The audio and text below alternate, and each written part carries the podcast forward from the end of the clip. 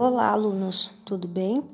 Bom, vou fazer um vídeo, um áudio, desculpa, explicativo aqui sobre a atividade desta semana. A nossa situação de aprendizagem é o Império de Alexandre e a fusão cultural do Oriente com o Ocidente. Então, nós temos um texto que é justamente um texto do Alexandre sobre o Alexandre Magno. Né? Então, eu vou explicar um pouquinho para vocês sobre o texto, né? Vou lendo aqui e vou explicando. Então, Alexandre Magno, também conhecido como Alexandre o Grande, nasceu em 356 a.C. na Macedônia, ao norte da Grécia, onde foi príncipe e rei da Macedônia. Então, ele nasceu nessa região, né? E acabou se tornando é, rei do local. Enquanto rei, ele conquistou um dos maiores impérios do mundo, com território compreendido da Macedônia até a Índia. Isso significa basicamente metade da Europa e grande parte da Ásia. Ou seja, ele conquistou um grande território. Ele é, digamos assim, da história antiga, o rei que mais conquistou territórios, que mais teve um grande império em suas mãos. É, para administrar o seu vasto império, Alexandre Magno buscou incorporar elementos da cultura asiática à maneira de governar dos gregos. Então, o que, que ele fazia? Ele pegava elementos de onde ele já conhecia e levava para estes novos lugares, né? principalmente da cultura asiática. Então, por exemplo, né? vamos associar ao Brasil. Então, digamos que ele conquista a Bahia. E a Bahia, o pessoal gosta de comer feijoada. Então, quando ele conquista São Paulo, ele traz a feijoada da Bahia para São Paulo. É, depois ele conquista o Rio Grande do Sul e lá eles comem bastante churrasco. Então eles levam a feijoada lá da Bahia para o Rio Grande do Sul e o churrasco para São Paulo e para Bahia.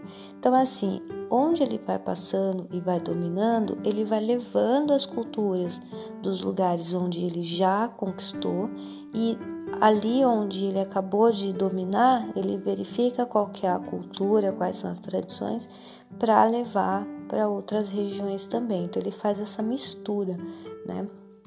Antes você não conhecia a cultura, as tradições da, dos seus vizinhos, digamos assim, e com Alexandre Magno não. Com Alexandre ele vai fazer questão de que um conheça a cultura do outro, saiba compreender, saiba entender para não ter problemas, para não ter preconceito, para ficar uma grande mistura aí de culturas.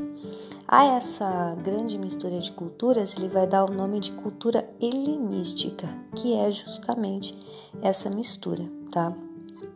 Uma outra curiosidade do Alexandre Magno é que ele casou três vezes com princesas locais, então para demarcar território mesmo. Então ele casa com uma moça numa região, depois casa com outra em outra região, para marcar o seu poder ali entre as pessoas, né? É, e também nos lugares que ele dominava, né, a maioria dos governantes regionais foi mantida, né, mas passou a ser supervisionada. Então, por exemplo, né, se ele conquista São Paulo e São Paulo tem um governante, então ele mantém esse governante para não criar problema, mantém do jeito que está. Porém, ele coloca um fiscal ali para supervisionar, para ver se a pessoa está fazendo certinho, né?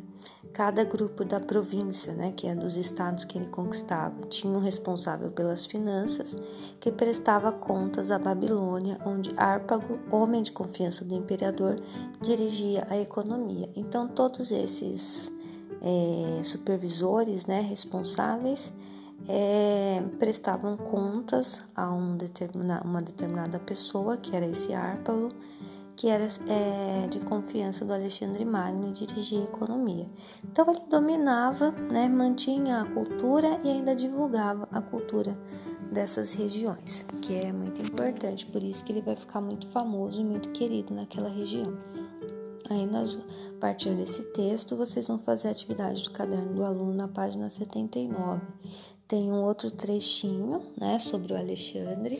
É, esses mesmos exercícios tem no vídeo que eu deixei para vocês do Centro de Mídias de São Paulo. Então, no vídeo, a professora explica direitinho, detalhadamente, com imagens, tudo sobre esse tema e ainda, inclusive, vai resolver parte desses exercícios no vídeo. Então, quem quiser dar uma olhadinha, pode olhar lá para ver se está acertando, está fazendo direitinho, né?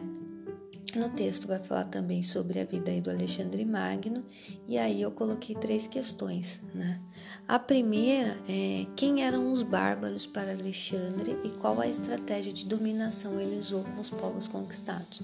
Bom, a estratégia de dominação vocês já sabem, né? Acabei de explicar.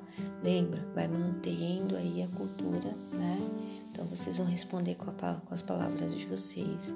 E quem eram os bárbaros, né? Bárbaro para ele era todo mundo que não era da sua da sua da sua região, né? Então, é, vem de fora, é de outro estado, é bárbaro. Tanto que na atividade aqui ele coloca, né? Alexandre aproximou-se mais ainda dos costumes dos bárbaros. De quem? Do, dos que estavam longe. Então, ele se aproxima desses, desses costumes e começa a divulgar, divulgar a cultura de cada um. É, a B. Explique, citando trechos do texto, como Alexandre difundia a cultura helênica entre os não gregos. Então, expliquei também, né, como que ele difunde. Lembra que eu dei exemplo da feijoada? Então, vocês vão dar o exemplo aí para vocês, né, é, explicar aí no, no formulário.